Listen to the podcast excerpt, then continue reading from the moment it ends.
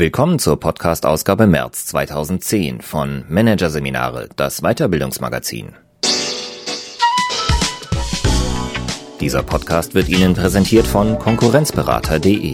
Systematische und professionelle Wettbewerbsanalyse für den Mittelstand. Der Konkurrenzberater hilft mit neuen Tools und systematischem Training für effektiveres Marketing und mehr Umsatz.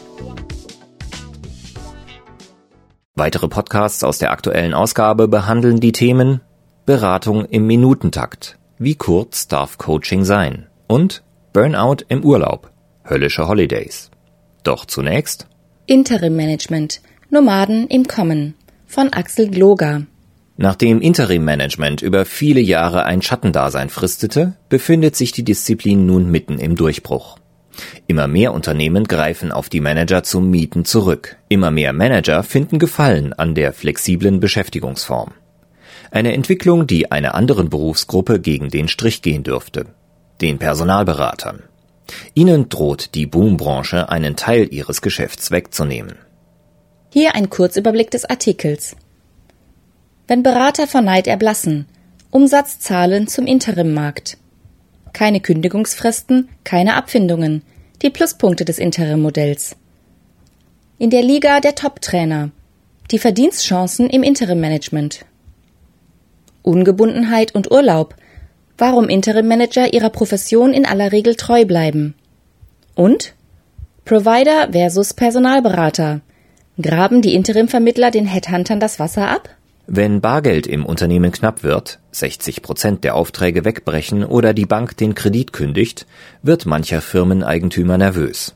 Ein neuer Geschäftsführer muss her, und zwar schnell. Auf der Suche nach einer Lösung ruft er bei Rainer Nagel an, Geschäftsführer von Atreus. Der Dienstleister liefert dem Anrufer das, was er in diesem Moment braucht. Den starken Mann an der Spitze, der ein trudelndes Geschäft wieder in Ordnung bringt, der schnell handelt und durchgreifen kann. Das Telefon bei Atreus klingelt derzeit oft. Bewährte Sanierer sind im Moment sehr begehrt, sagt Nagel, der Manager auf Zeit an seine Kunden vermittelt. Bei den krisengebeutelten Autozulieferern zum Beispiel ist die Not besonders groß. Hier können wir die Nachfrage kaum bedienen, sagt er. Mit dieser Erfahrung steht Nagel nicht alleine. Generell verzeichnet die Branche einen starken Anstieg der Nachfrage nach den harten Typen. Sanierungsgetriebene Einsätze nehmen wieder zu, taxiert Dr. Anselm Görres die Marktlage. Der Inhaber des Vermittlers ZMM Zeitmanager München ist Vorsitzender des Arbeitskreises Interim Management Provider, kurz AIMP, ein Verband von Vermittlern. Für den Markt der Interim Manager ist das eine Trendwende. Denn über viele Jahre waren die Typen, die nicht lange fackeln, sondern die Ärmel hochkrempeln und anpacken, kaum gefragt. Es herrschte Schönwetterkonjunktur. Alles war gut. Sanierer wurden bis zum Jahr 2008 kaum gebraucht. In jenem letzten Jahr des Booms waren gerade einmal sechs Prozent der Interim-Einsätze Sanierungen, hat der AEMP in seiner Branchenstudie ermittelt. Noch zu Anfang der Hochkonjunktur hatte der Sanierungsanteil bei 17 Prozent gelegen. Für die geschätzten 8.000 bis 12.000 Interim-Manager, die in Deutschland arbeiten, sind das gute Nachrichten.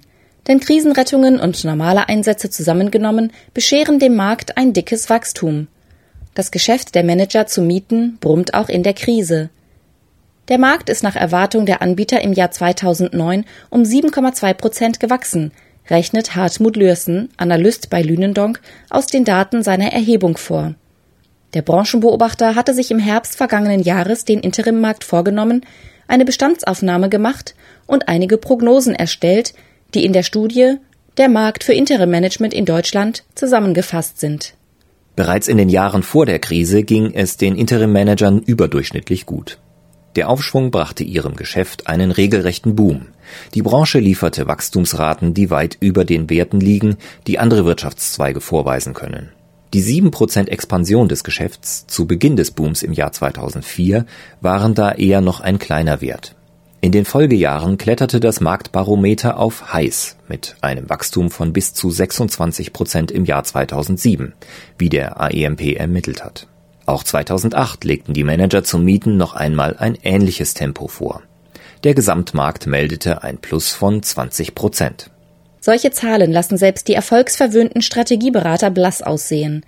Den Consultants war es zwar während der Hochkonjunktur auch recht gut gegangen, aber mit einem Umsatzwachstum von 11 Prozent im Jahr 2008 den der Beraterverband BDU ermittelte, reichte der Zuwachs nicht annähernd an den Wert heran, den die Kollegen vom Interimmarkt erwirtschaften konnten und wohl auch in Zukunft wieder erwirtschaften werden.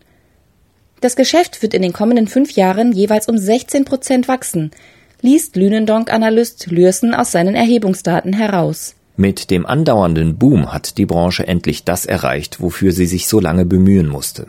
Pioniere wie die Vermittler Christoph Meyer-Preschani von TMP Worldwide oder Clemens Wind von Beuden hatten sich nach der Jahrtausendwende mit hohem persönlichen Engagement dafür eingesetzt, dass diese Dienstleistung bekannter wird. Aber über viele Jahre war Interim Management ein kleiner Nischenmarkt geblieben. Aus heutiger Sicht vergleichsweise wenige Kunden nutzten die flexiblen Manager-Nomaden, die Wachstumsraten waren bescheiden. Der Grund, warum der Knoten geplatzt ist und die Einsätze für die Manager auf Zeit nun wie geschmiert laufen, ist in Lürstens Augen struktureller Natur. Interim-Management ist im Alltag vieler Unternehmen angekommen. In Zeiten immer flexibleren Personaleinsatzes haben die Auftraggeber die Vorzüge dieser Beschäftigungsform zu schätzen gelernt – Experten können kurzfristig gebucht werden und wenn der Auftrag erledigt ist, bestellt das Unternehmen sie einfach ab. Kündigungsfristen oder Abfindungen gibt es auf diesem Markt nicht. Hinzu kommt, dass sich die Vermittler als Bindeglied zwischen den Interim-Managern und ihren Kunden etabliert haben. Dienstleister wie Atreus, Greenwell Gleason, Brainforce oder Ludwig Häuser führen den Auftraggebern aus ihrem Pool den richtigen Interim-Manager zu. Beim Kunden ermittelt der Vermittler den genauen Bedarf und das Profil der avisierten Stelle. Für dieses wird aus der Kartei jener Interim-Manager gesucht, der genau auf das Projekt passt und zum geplanten Termin verfügbar ist. Für diesen Einsatz erhalten die Vermittler eine Provision, die bei 30 bis 35 Prozent des Gesamthonorars liegt, das der Kunde bezahlt. Ein typisches Projekt beim Kunden dauert dann sieben bis zwölf Monate. Der Interim-Manager ist während dieser Zeit als Honorarkraft eingesetzt. Der Auftraggeber bekommt Tagessätze in Rechnung gestellt. Das Honorar beläuft sich in den meisten Fällen auf 1000 bis 2000 Euro pro Arbeitstag, wie die AEMP ermittelt hat. Profis in diesem Geschäft kommen auf durchschnittlich 140 Einsatztage im Jahr. Damit erlösen die Manager auf Zeit mehr als mancher Top-Trainer, was allerdings auch gerechtfertigt erscheint. 46 Prozent der Management-Söldner sind an jenem Ort im Firmenorganigramm platziert, wo es am stressigsten zugeht nämlich in Jobs der ersten und zweiten Führungsebene. Hier wollen Personal, Projekt- und Strategieverantwortung ausgefüllt werden, sagt AEMP-Vorsteher Görres. Allerdings kann die wachsende Zahl der Manager-Nomaden mit diesen Anforderungen gut leben.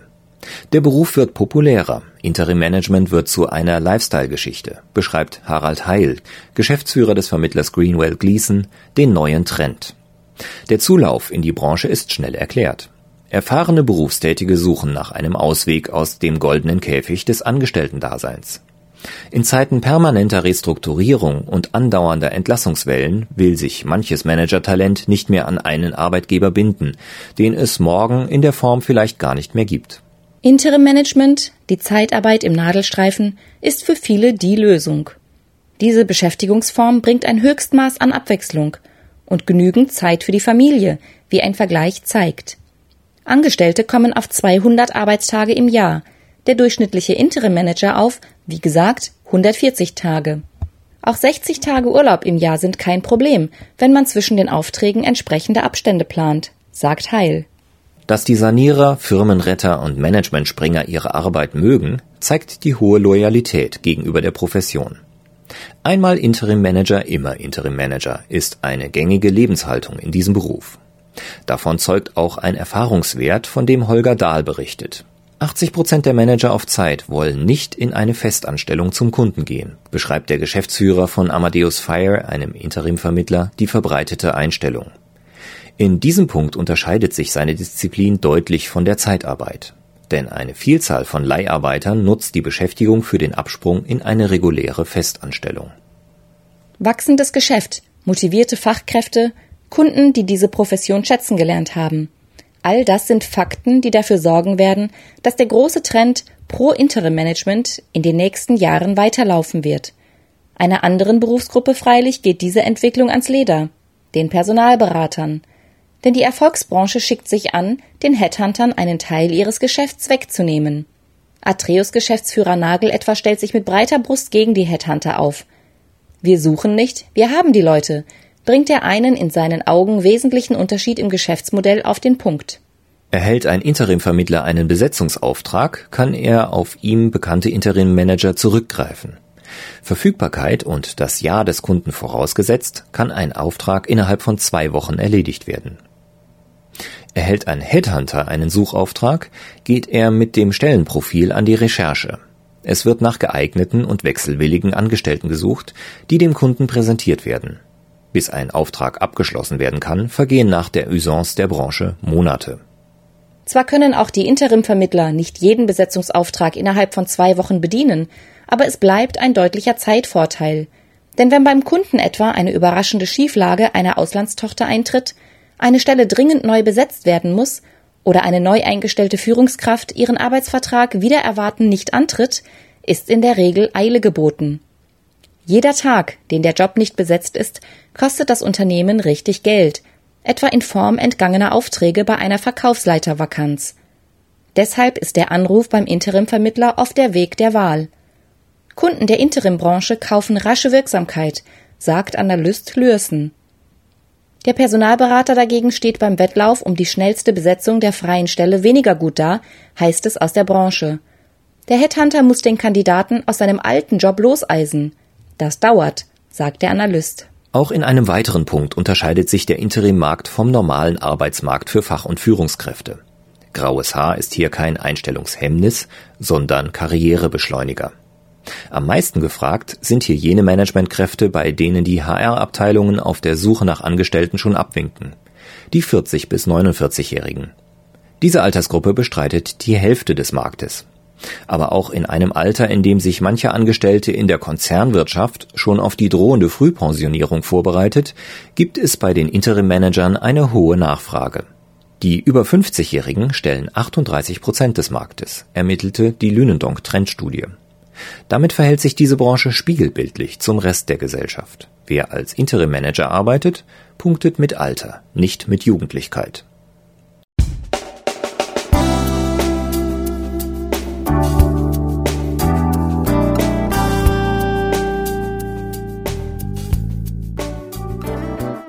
Sie hörten den Artikel Interim Management Nomaden im Kommen von Axel Gloger aus der Ausgabe März 2010 von Managerseminare, produziert von Voiceletter. Weitere Podcasts aus der aktuellen Ausgabe behandeln die Themen Beratung im Minutentakt. Wie kurz darf Coaching sein? Und Burnout im Urlaub. Höllische Holidays. Weitere interessante Inhalte finden Sie auf der Homepage unter managerseminare.de und im Newsblog unter managerseminare.de/blog.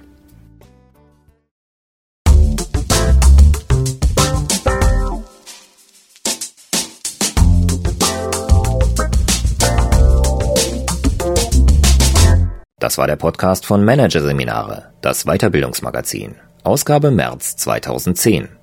Dieser Podcast wird Ihnen präsentiert von www.konkurrenzberater.de. Konkurrenzanalyse als Navigationssystem für den Wettbewerb. Übrigens, immer mehr mittelständische Unternehmen investieren in eine professionelle und systematische Wettbewerbsbeobachtung und sind dadurch schneller am Markt, machen mehr Umsatz, kommunizieren klarer. Mehr Informationen Beratungs- und Trainingsangebote zum Thema Konkurrenzanalyse finden Sie unter www.konkurrenzberater.de.